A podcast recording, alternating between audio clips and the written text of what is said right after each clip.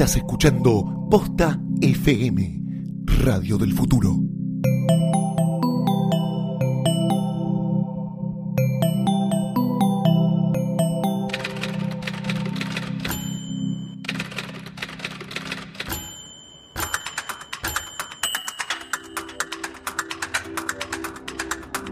Buenos días, buenas tardes, buenas noches o cuando hayan dado de play a esta porquería. Esto es Letera 22, número 5.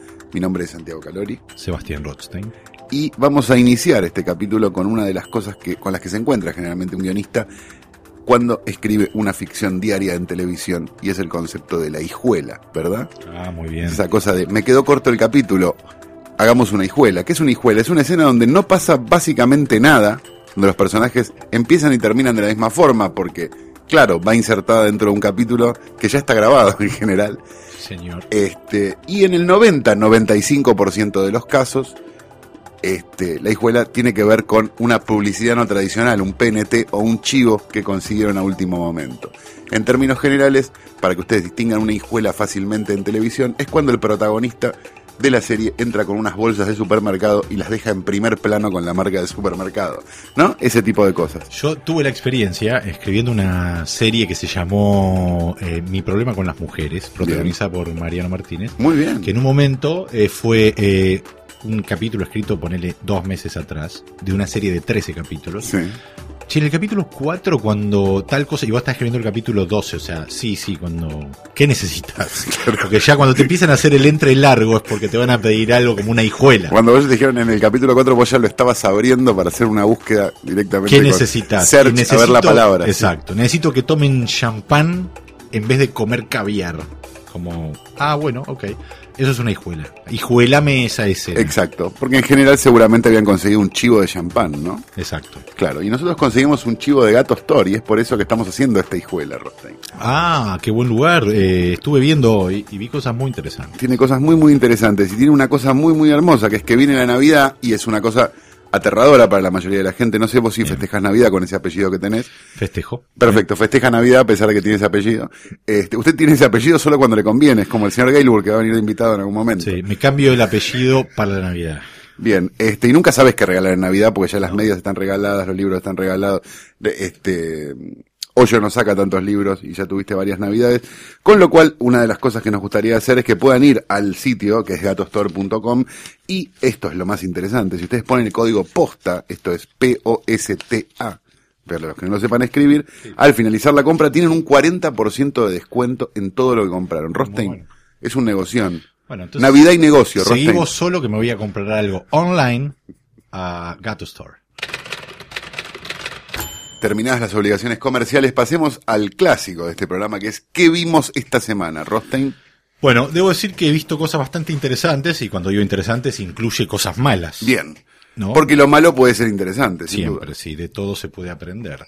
Eh, por un lado, eh, llegué a ver eh, el final de Historia de un Clan, que ya la hemos hablado un poquito. Estabas enganchado. Sí. Está en el, está en el Netflix del Inca Está en también, el Odeon, ¿no? exactamente, el Odeon.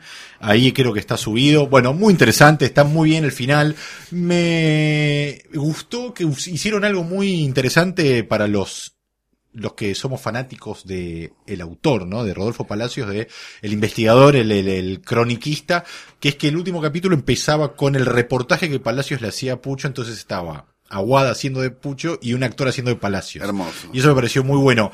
Eh, me intrigó en un momento por qué no lo hizo Palacios. Porque Mismo. Palacios no hizo del mismo porque aparentemente los diálogos son calcados del último, de, de la, re- de la entrevista que le hizo él, que creo que fue para la Brando hace varios años.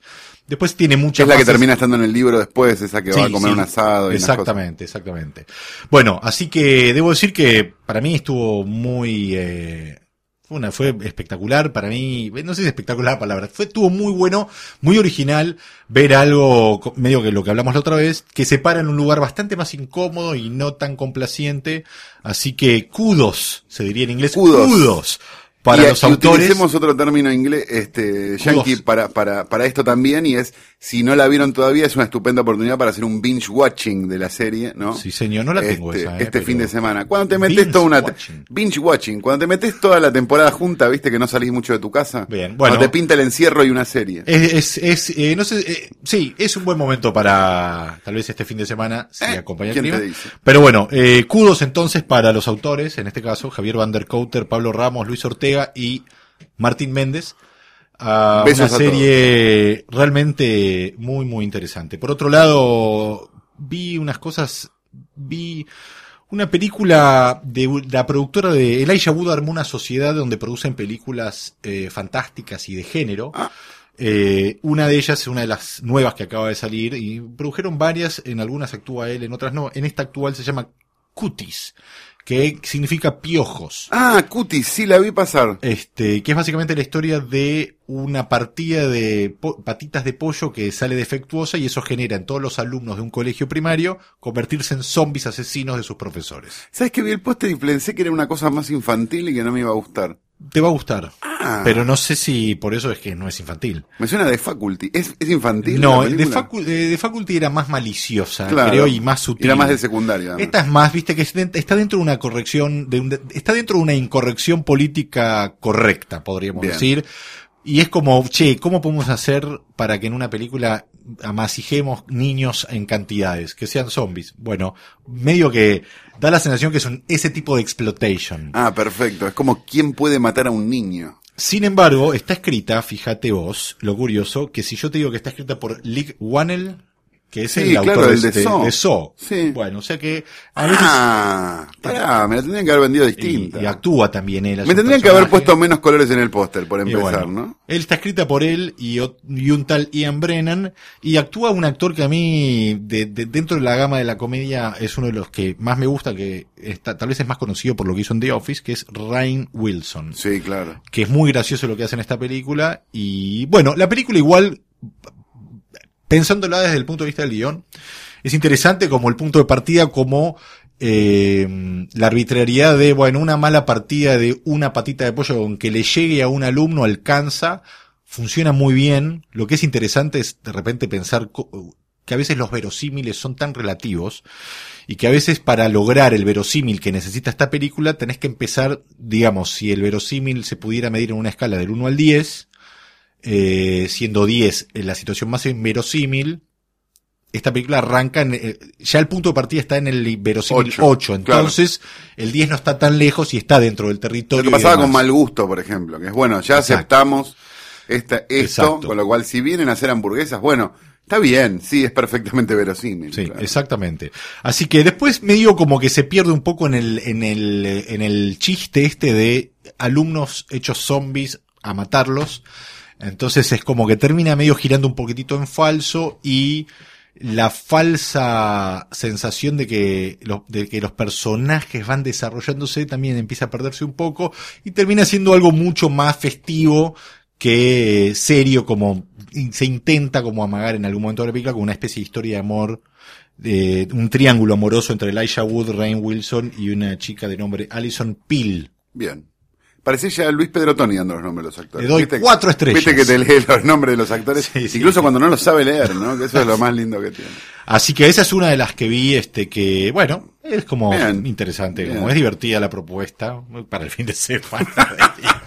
para cuando sea, para cuando sea. ¿Vos viste algo? Yo por eso de binge watching que estábamos hablando antes, eh, terminé adicto a una cosa que pensé que no me iba a pasar nunca, que es, realmente podría defender con uñas y dientes a The Good Wife.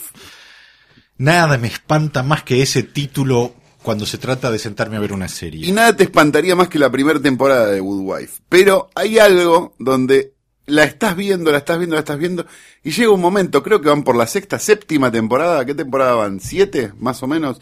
Que hace que te quieras a los personajes y que de verdad ya veas venir personajes recurrentes y digas, ah, el abogado Rengo, ah, tal cosa, y la empieces a pasar muy bien. De verdad, me parece que los personajes están construidos a un nivel de perfección hermoso, ¿eh? Seriamente, creo que ni Mad Men tiene personajes también escritos. Está muy bien, de verdad, a ese nivel, a nivel personajes. Las situaciones son las situaciones que tienen una serie de network en general, que es como un problema que se soluciona en ese mismo capítulo y algunas cosas que se van arrastrando, tipo, ella está enamorada de tal o de tal otro, o ese tipo de cosas. Pero, mm, de verdad, fuera, digamos, del culebrón, que, que es la primera temporada, que es, ella es la mujer de un político que le es infiel y tiene que reconocer delante de todo el mundo que no, que no importa que lo perdone, que qué sé yo este, fuera de eso, sacando ese lado, digamos, y cuando ella empieza como a ser abogada por la de ella y una serie de cosas, la película, la, la serie se pone realmente muy bien. Y es un horror realmente reconocerlo en público, es casi como, como decir que fuiste besado por el Bambino Veira, pero la verdad es que está muy bien y recomiendo que usen el Netflix ese que tienen ahí tirado y lo, se la miren entera, porque de verdad es mucho mejor que otras series choronga que sí, de verdad son inmirables como Scandal. Bueno, eh, ah, bueno, esa es como una telenovela, claro. No, Scandal es inmirable. Lo que pasa es que en general te las pone una al lado de la otra, ¿viste? Netflix es como que te pone The Good Wife, Scandal y vos pensás que es todo lo mismo. Y la verdad que no, Scandal es una mierda inmirable y The Good Wife es una gran serie. De Netflix me gustaría como rescatar un par de cosas de lo que es sus eh, producciones originales acaban de estrenar algo que es como una cosa muy de culto que se llama With Bob and Dave. No la vi. Es una serie que en realidad es una serie de sketch que eh, existe desde hace muchos años. Hubo cuatro temporadas en HBO. HBO las programó a las 12 de la noche, la mandó al muere. Claro.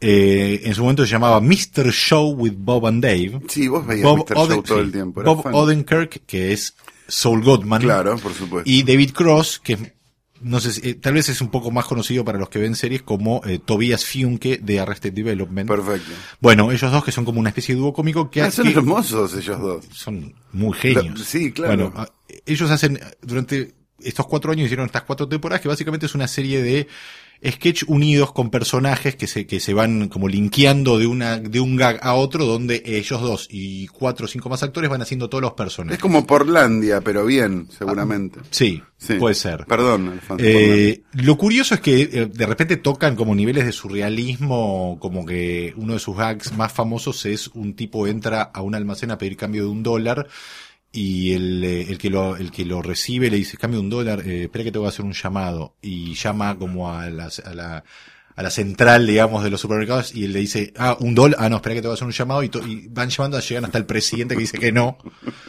Y bueno, tiene cosas muy geniales, como muy absurdas, y pero muy bien hechas y muy bien el timing del humor, muy bien escritas. Y eso está todo en... No. no, ahora solo está esta temporada, que sería la quinta, que arranca con un gag, tal vez el gag más absurdo de que, que veo mucho tiempo, que es básicamente este. Pasó tanto tiempo, están todos mucho más viejos, porque creo que pasaron cerca de 10 o 15 años, que la, eh, como la historia arranca con que lo, Bob Odenkirk y David Cross se metieron en una máquina del tiempo, pasan 35 años y salen más viejos, porque lo que descubren en realidad que es una máquina del tiempo, pero el tipo pasa de, es real ahí adentro. Entonces cuando salen, como se preservaron en una máquina del tiempo y cuando salen para hacer esta temporada están más viejos. Es espectacular. Porque estuvieron 35 años encerrados dentro de una caja. Bueno, ese nivel de surrealismo y demás. Bueno, eso digo, Netflix tiene a veces esas perlas que de repente aparecen y si uno medio no está atento terminas viendo escándalo, no sé. Eh, Dios quiera que no termines viendo escándalo, eso es lo más este, importante de todo. Pero bueno, esa es otra cosa que pude ver el episodio 1 que fue muy divertido y siempre realmente es como, como un cha-cha-cha del primer mundo se podría decir, como una especie de, ese tipo de humor, como medio absurdo y surrealista y, y sobre todo divertido. Pero basta hablar de estas boludeces y vamos al tema del día. Bien, en este episodio 5 hemos decidido hablar de las reescrituras, ¿no? Hijuelas y reescrituras, pero tomando como estructura, podríamos decir, nuestras propias, nuestras propias experiencias en lo que es guiones escritos para por encargo o con algún colega barra amigo lo que sea y guiones que uno escribió para uno que terminó dirigiendo. Como experiencia interesante para que hablemos, que involucra reescrituras en los dos caminos, el camino del guion, desde que uno se sienta a escribirlo hasta que se estrena en el cine y empieza a escuchar las devoluciones, tiene mil eh, caminos posibles, pero como siempre hay uno solo que es el que uno recorre. Que no siempre es el correcto a lo mejor, pero sí es por lo menos el que decidió recorrer. Esto también es importante. No hay una respuesta correcta a nada, incluso con la película estrenada, ¿no? Digo, no, no, hay, ya está.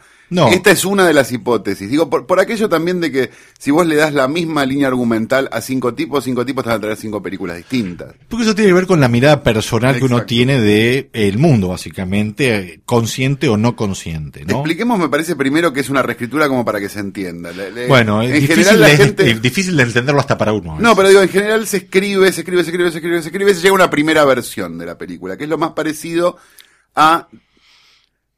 Si lo tuviéramos que escribir como una escena, sería una persona que se despierta sonriendo, ¿no? En una cama, como tapado por una sábana, se nota que está desnudo debajo de la sábana, el plano se abre y al lado está Zulma Lobato, ¿no? Esa sería como una buena explicación para la primera, la primera versión de una película en general, que Ajá. es como algo donde, qué alivio, hemos llegado a la primera versión, qué horror, qué hicimos, ¿no? Todo Sí, junto es- en la misma es- sensación. Es como que para poder trabajar sobre algo necesitamos que ese algo exista y que para que ese algo exista requiere esa primera versión que, al menos para mí, es en lo que es la, la instancia tratamiento, me parece que es la instancia más compleja porque es donde estás pensando todo lo que después, todo el entramado que después no se va a notar tanto. Pero cuando pasas a la primera versión, a mí me, particularmente me pasa algo que es que me aburro mucho escribiendo la primera versión Sí. porque sé que hay que llegar al final para empezar a trabajar de verdad. Correcto. Entonces hay escenas que de repente vos las estás atravesando y decís, uy, sí, acá ya sé lo que va a pasar ahora en esta versión. Y, me, y no las escribo o las dejo, las escribo por la mitad y se me empieza a hacer muy tedioso el proceso de la primera versión. Porque es casi como pasar a máquina, ¿no? Digo, Es medio pasar a- de, che, necesito pasar a máquina estos dos cuadernos. Y a la vez todo lo que va apareciendo nuevo en esta primera versión que vas a terminar desarrollando y afilando mucho mejor en la segunda versión. Sabes que tampoco lo puedes hacer mucho Claro, porque, porque, porque primero estás viendo a ver qué va a aparecer. Entonces es como requiere paciencia, requiere que uno recuerde todo el tiempo que para algo aprendió ciertas cosas, sobre todo la paciencia, porque es como la clave, es como, bueno, la primera versión tiene que existir sí o sí, va a tener que existir, vas a tener que llegar al final. Eh, ¿Cómo hacemos para que no sea algo tan tedioso y aburrido o lo que sea? Y al menos para mí, la primera versión es el momento más eh, aburrido y complicado de concentración en lo sí, que es, la cuando, escritura. es, lo, es lo más fácil de abandonar la primera versión en general. Las películas cuando no, o los guiones digo, cuando no están, cuando no terminan estando escritos es porque fueron abandonados en general en una primera versión, en Ahora. lugar, no sé, en general en la mitad del segundo Sí, acto. sí. Pero, pero hay algo como de, hay como muchas medias películas dando vueltas también. Eh, pe- pero a la vez también esa primera versión es totalmente necesaria y es como el, bueno, tratar de hacerlo lo más rápido posible también, porque lo importante es lo que viene después. Yo no, no, no lo pondría tampoco en términos de, de porcentaje, pero digo, me, pare- me da como la impresión de que, de que no sé, tratamiento y, y primera versión es, no es un 50 ni un 40, te diría que es un 30% de la escritura y todo lo que viene después, ¿no? Pero digo, no, es, es, es medio perverso hablar Yo de diría- porcentaje. No, no, no, Pero- no, pero yo creo que el tratamiento es, es, es- ahora, relacionándolo con lo que es la reescritura, vos tenés, vos llegas a una primera versión, ya retomo eso que estás diciendo, porque Sí. para mí tiene una variable que es que el tratamiento, si es realmente la base con la cual vos vas a llegar a la versión 2, digamos, yo diría que el tratamiento ahí es mucho más que el 50% porque está como todo. Ah, ok, ok, Ahora, ok, sí. muchas veces pasa, y ahí entramos al universo de la reescritura, donde vos tenés una sinopsis aprobada, el siguiente paso que es un tratamiento aprobado, y llegás a la primera versión y de repente la escritura incluye volver atrás y reescribir cosas que Habíamos vez- quedado. o sea, habíamos quedado. Ahora, yo estoy, yo estoy muy a favor, porque para mí ahí puedes entrar en algo que es empezar a discutir sobre qué es una reescritura, cómo se paga una reescritura, y empezar a gastar una energía en algo que es importante, yo no digo que no, pero que a veces tiene sentido y a veces no. Correcto. Particularmente, en mi caso personal, yo estoy a favor de que si vamos a volver a retocar cosas de un tratamiento, pero porque apareció una idea superadora, yo me subo. Porque me parece que es mejor para el, tra- el trabajo de uno también. Sí. Si la idea Si nos no- estamos probando ropa, no. Claro, exacto. Total. Sí, exactamente. Pero yo siempre creo que si las ideas son superadoras, y sí, hay idea, o sea, que, que no es tan matemático el trabajo de escribir un guion. Entonces no es que si acordaste de repente eh, una primera versión, la segunda versión hay que entrar primero en un litigio, viste, de palabra y todo. Porque existe un concepto que no es cierto del todo, pero que a la vez es un poco cierto, que es como que vos podés llegar a engolosinarte demasiado en la reescritura y llegar a, no sé, 10, 12, 15 versiones de algo Y cuando llegues a la versión 15, probablemente la versión 15 sea prácticamente igual que la 1. Viste que está como esa teoría que dice que Bueno. toda una vuelta, Sí, que quizás es necesaria también, ¿eh? Pero digo, pero, sí, sí, sí, sí. pero Mira, hay algo como de, de, de- de medio cíclico, de bueno, pero esto yo lo había escrito así. Sí, y bueno, pero son caminos que hay que pasar para Mm. entender. Eh, hace muchos años con Nicolás Gaylord, Sí. guionista de Los Paranoicos, de La Araña Vampiro, El Bonaerense. Eh, últimamente creo que se estrenó una película que se llama El Hijo Buscado, donde él fue uno de los guionistas, o el guionista, no lo recuerdo bien. Bueno, eh, hace muchos años trabajamos en un proyecto que, llamó, que se llama Los Rifleros, un guion que está ahí como esperando que alguien lo dirija, o alguien lo produzca primero. Y que es básicamente una historia real basado en unos colonos galeses que salen a buscar oro, descubren Trevelin, esto es una historia real, que Trevelin era la tierra prometida para los galeses, la vuelta a Rawson para avisarle a, a la comunidad galesa, che, encontramos este lugar, y la movilización hacia Trevelin, el peregrinaje. Entonces la historia pasaba desde que descubren Trevelin hasta que vuelven a Rawson, que coincide con el final de la campaña del desierto de Roca. Casi un Deliverance, Claro. en cuanto a Claro, estos no tienen nada que ver, pero están ahí y es así, se la van a tener que ligar.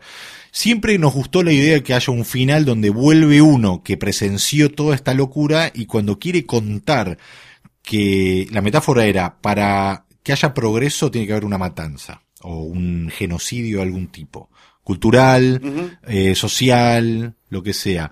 A nosotros siempre no, a- con Gaylord siempre nos gustó la idea que termine con un gran linchamiento. Un pueblo elige una mentira, lincha al que tiene la verdad. Pero no es que deciden hacerlo, hay una reacción emocional que significa eso. Siempre estábamos de acuerdo en que ese iba a ser el final. El recorrido en un momento nos llevó a decir, no, pero me parece que este tipo debería salvarse al final, no tiene que ser linchado porque pa, pa, pa, pa, pa. Probamos tres, cuatro, cinco caminos diferentes, terminamos cayendo al linchamiento y era, mirá, estuvo desde el primer momento, pero hubo que recorrer diferentes caminos para darnos cuenta que por qué ese tenía que ser el único camino. Eh, las reescrituras, ¿qué tienen de tedioso las reescrituras? Que uno cree que, que uno, el primer impulso que tiene es mantener todo lo que pueda una primera y versión. defender muchas veces, si uno está trabajando para otro, defender muchas veces cosas que a uno le parecen de verdad así. Digo, ahí, ahí me parece que, sobre todo trabajando para un tercero, digo, hay como una circunstancia donde vos tenés más negociación que escritura, ¿viste? En ese tipo de situaciones. Como que hay unas cosas de, bueno, yo tengo razón por esto, no, pero no de, de, de, de convención ni nada, No, no, sino no. porque de verdad vos creés, mejor dicho, sí de convencido, que vos creés efectivamente que eso que está pasando es lo mejor para la película o para el guion que vos estás escribiendo. Hay algo donde, no sé, tal cosa, este tono, no, pero este tono, sí, este tono. Digo, hay como algo que uno, que uno, digamos, debería defender, pero por oficio también, por, por, digamos, Sí, conocimiento eh, y demás. Este, y hay como mucho de, ese negocia- de esa negociación. Y hay veces donde efectivamente la otra parte, quizás con una mirada más fresca sobre, sobre la, porque esto es importante también Sí. decirlo, este, tiene como una cosa que vos no te habías dado cuenta nunca. Ajá. Digo, ¿por qué es lo que pasa? Cuando uno termina esa primera versión y pasa a reescritura, lo primero que tiene que hacer es dejar pasar un cierto tiempo. No 10 años. el no, pero, Pero un mes. a una distancia. Porque llega un fresco, punto donde vos después de un mes te olvidaste Sí, lo que escribiste. Y te-. O te sorprende lo que escribiste, o te querés morir, pero por lo menos tenés una distancia que no es la distancia que vos tendrías si terminás la primera versión un viernes y la empezás a reescribir un sábado. Digamos, no, no, no te sirve de nada eso. No, y te no, sirve no. de nada. Porque vas a tener una, re- una reescritura, me parece, más cosmética, más, ah, acá me comí una Y coma. sin ¿no? la distancia como para identificar, sin la distancia para identificar algo importante que es la energía que tiene la historia que vos vas contando. Energía, llámalo como quieras, la línea narrativa que no decaiga, que se mantenga, que vos estés todo el tiempo en cada escena tratando de interesarte en lo que está sucediendo, preguntándote, pa, pa, pa, pa. Todo esto nos lleva siempre al origen de casi de esto, de, de- de esta, de esta temporada de Letera, que es que para que un guion tenga todo eso, tiene que tener una historia Exacto. siempre vamos a caer en lo mismo. Si no tenés una historia, puede durar lo que quieras, pasar donde quieras. O sea, hay algo en lo que nosotros nos interesa, creo que contar, desarrollar, guionar, que es que nos interesa desarrollar historias, personajes o lo que sea. Y vamos a una cosa más práctica, digamos. ¿Qué es lo que uno hace cuando termina una primera versión de algo? Además de dejarlo descansar. ¿Qué haces? Una versión legi- legible, ¿no? Y la das a leer. Exacto. Eh, Haces lo mismo que Dado 6. Todos hacemos lo mismo entonces. Perfecto. Que igual a- ahí podemos hacer un Eh, parate. la pregunta es, ¿a quién se lo haces leer y a cuánta gente se lo haces ¿Y leer? Porque está- eso también y- es importante. No, y cuán abierto estás, porque yo me encontré en situaciones donde doy a leer primeras versiones y no me banco, me, me encuentro explicando cosas que no debería hacer para, en realidad para justificar que no, no haya que laburar tanto o porque vos le dedicaste. Lo que pasa es que hay algo que hay que entender. Uno de repente le dedica meses y viene alguien y lo lee y encuentra en 20 páginas algo que vos no encontraste en meses y es una situación muy compleja porque por un lado es cómo no me di cuenta y por otro lado es lógico que no te des cuenta cuando estás lidiando con línea, o sea, con, con todo lo que tenés que lidiar en lo que respecta a escribir un guion. ¿A quién le mandás un- una primera versión o una versión más o menos razonable para que para lectura, como para reescritura? y no tengo, ahora, por ahora... ¿Tenés un grupo de gente o tenés un...? No, eso cambió mucho porque los tiempos son muy diferentes ahora. Eh, antes una fija era mi hermano, Ajá. Pero hay una cuestión de tiempo que uno a veces manda una primera versión para recibir una devolución en el mismo día Sí. o al día siguiente. Entonces cuando esos tiempos no, uno necesita esos tiempos y esos tiempos no son los que tiene al alcance, es complejo. Me- cada vez me cuesta más encontrar primeras versiones, darle, dar a leer primeras versiones en el tiempo en que yo necesite tener la devolución. ¿Y son todos guionistas o gente del No. medio? Sí, Ah. a veces son, sí, sí, a veces, a veces es mi viejo, eh, mi novia. Yo a veces este, se lo doy a gente que nada que ver. Pero que nada que ver. Como, pero. Mi amigo ingeniero, léelo.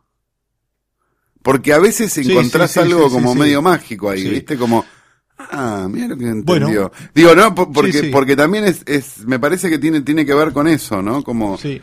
te reíste, sí, te pasó otra cosa, sí, te no sé qué. Y, y está bueno porque digo, porque uno no está haciendo una película tampoco para, para gente del medio, digo. No, Te- no, te- teóricamente uno debería estar haciéndola para- más para ingenieros, que hay más Bueno, que guionistas, ah, creo. lo- creo que la última, la último, la última vez que di para leer una primera versión o una segunda versión, ya no me acuerdo, que es un guion que vengo trabajando hace muchos años. eh, es la primera vez que le di a leer el guion a una psicóloga que me dio algunas pistas, digamos, como para entender bien en qué territorio estaban los personajes ante una situación traumática. Dije, como me basé un poco en ciertas, in- cierta información que me dio Como de research casi, como Claro, de sí, sí, fue un tomale research esto. que era, tengo tres Claro. personajes que atraviesan una situación traumática y quiero saber qué pasa en la cabeza de estos tres tipos, etcétera, etcétera. Me dijo, lee tal cosa, era duelo y melancolía de Freud. Empezar a entender la amplitud, porque si uno también se queda en lo que uno cree, en base a la experiencia de uno, eh, hay un momento donde empieza a ser muy chica la experiencia cuando vos estás eh, tu ambición es escribir personajes o más complejos o un poco, cada vez un poco más grandes en cuanto a, no sé, más grandes que la vida. Uno va probando, escribe Porque tantas si cosas. uno que- debería escribir sobre lo que vivió, serían, serían todas películas sobre gordos que miran películas, ¿no? Digo, y medio aburridas es medio porque aburrido sería siempre caso, repetitivo, pero lo bueno es lo que venimos hablando siempre, que es en la historia más lejana a uno, un personaje tan lejano, siempre haber un punto de conexión este y, y profundizar eso. En este caso, le di a leer este guion a, a esta psicóloga de, de- varios años de profesión, quiero Ajá. decir 30 años o 20 años, una cosa así. Y era raro porque, no o sea, leer un guion es como que me noté que eh, había cierto respeto por, bueno, mira, me pareció esto, pero no sé, lo tengo, lo tengo que leer de vuelta, pero fue una experiencia que por primera vez dándoselo, a- tirando, sin red, dársela a alguien, Sí. porque uno a veces cuando recurre a tu viejo o a gente cercana, es como que uno siente que hay una red de contención, de, no sé, que estás medio a salvo, y uno a veces necesita, ¿no? El hachazo. Y a la vez también hay algo fascinante de darle un guion a alguien que no lee guiones habitualmente, que es que lo va a hacer mucho más rápido que alguien que lee guiones habitualmente. Y sí, ¿No? Porque sí, se va sí, a copar mucho más que un amigo guionista como tipo otra vez está por... A mí, eh, hay algo que a mí me gusta hacer con los directores, con, con algunos directores con los que trabajo, con los que encuentro como esa forma de trabajar, que es cuando tengo una versión que ya legible para el director, me gusta leérsela yo.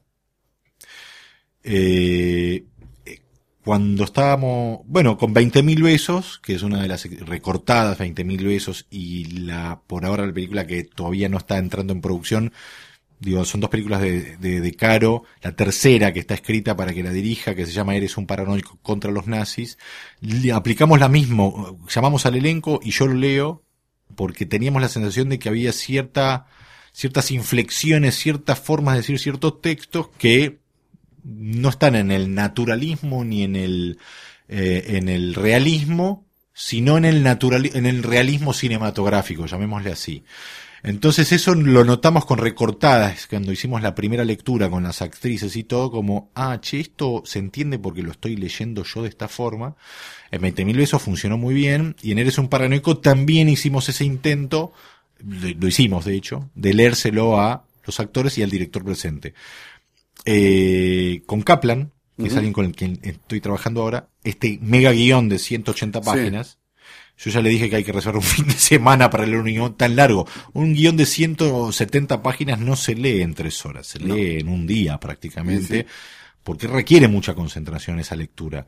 Este, pero es algo que no con todos los directores me sucede, de querer leerlo yo para que quede bien en claro el tono o, o viste, eso es algo que es importante a veces, como que quede claro en qué tono. Es como abrir una partitura y ver en qué clave tiene que estar la música, ¿no? En qué tono, no sé, cuál sea el, no sé, el vocablo necesario.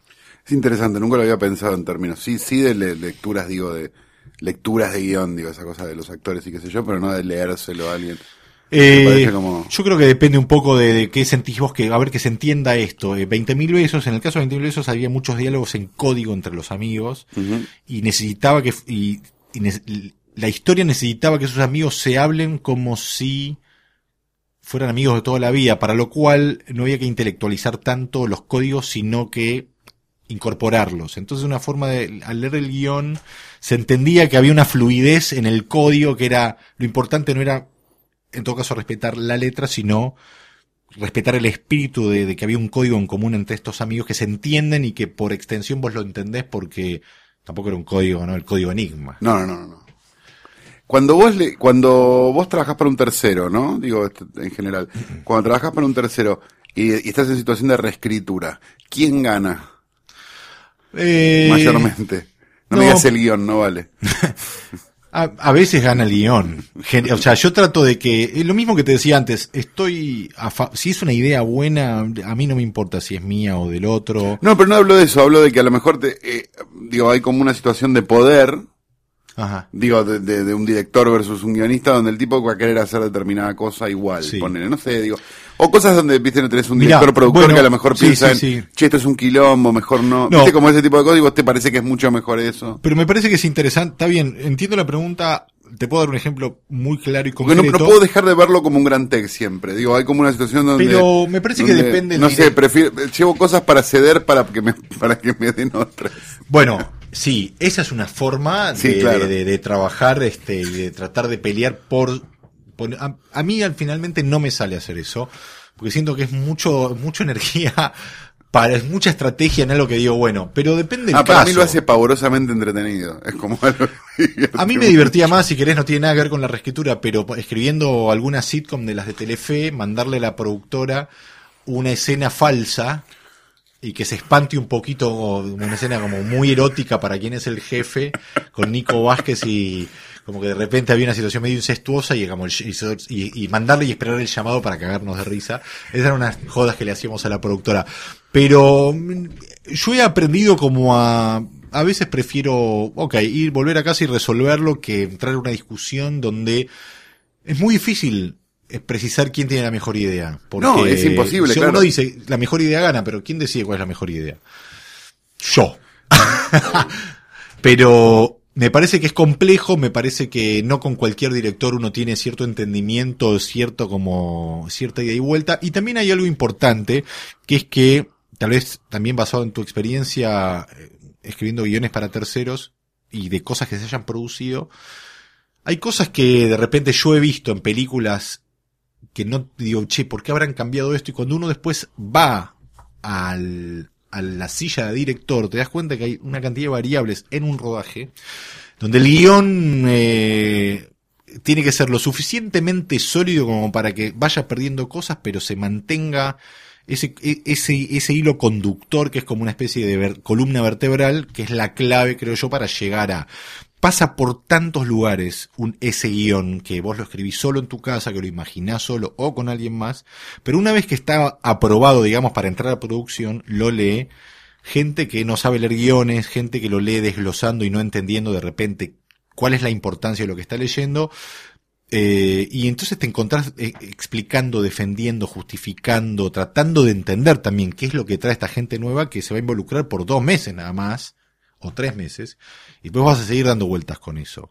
Bueno, hay algo bastante extraño, digo, que es cuando uno, cuando uno escribe para terceros, digo, la, la aparición del guionista en el rodaje, ¿no? Que es como esa, esa visita mágica que nadie sabe quién es. Sí, no, digo, sí, por sí, lo menos sí. a mí me pasó eso, como, como esa situación y de repente se empieza a correr el rumor de, ah, es el guionista, y te vienen a hacer reclamos, ¿viste? que es como, vos escribiste la escena esa que tenía que hacer tal cosa, así, ah, tenemos 12 horas con esa escena.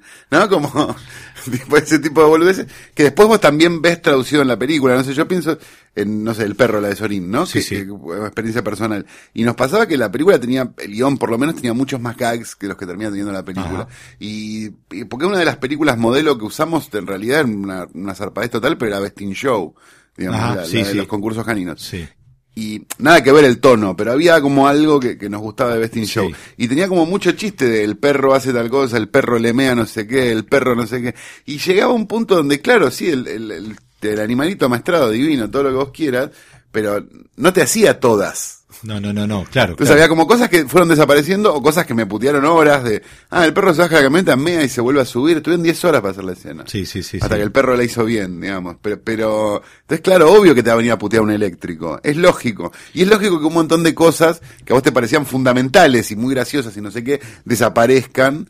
Pero que quede, obviamente, la, digamos, la, trama y el crecimiento de los personajes. Yo lo que fui estando. aprendiendo es que cuando, lo que siempre, lo primero que se cae de un guion cuando pasa a producción y al rodaje son los detalles que llevan tiempo, pero que hacen la diferencia. Por lo tanto, a veces la estrategia, más que llenar de cosas para que saquen y queden lo que uno quiere, es llenarla de detalles para que los detalles caigan, alguno quede y ese alguno que queda sea el que desarrolla la, la línea que vos necesitas desarrollar.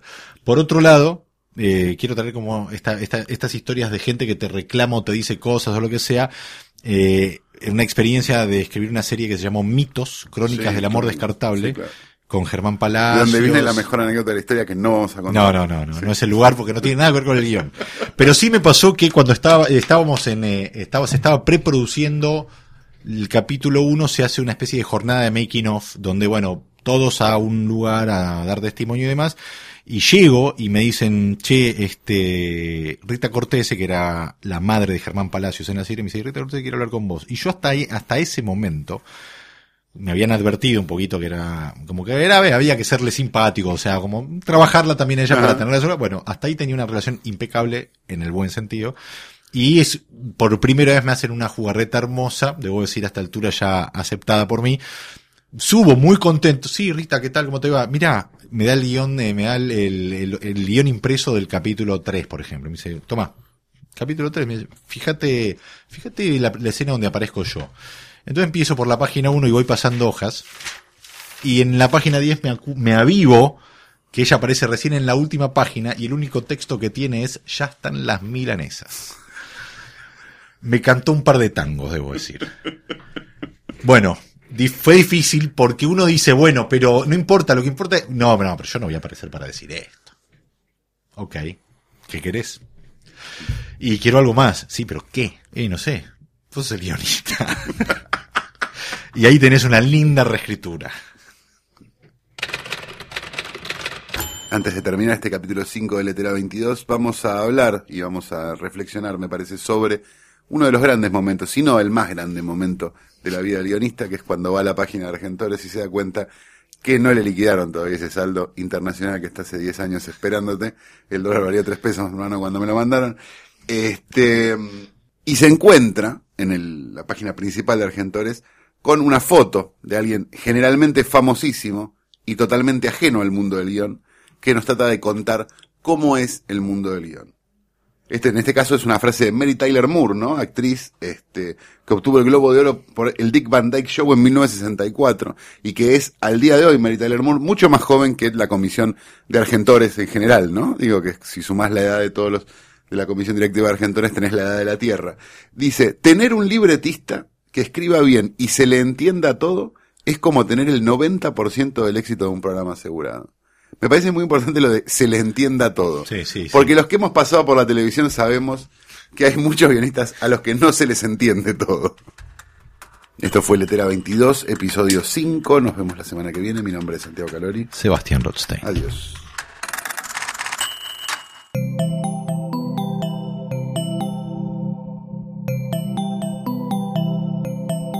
Si te gustó este episodio, hay mucho más en nuestro sitio. Métete ahora en posta.fm. También puedes llevarnos en tu teléfono. Busca Posta FM en las tiendas online de Android y Apple. Seguí con Posta FM, radio para escuchar cuando quieras y donde quieras. Posta.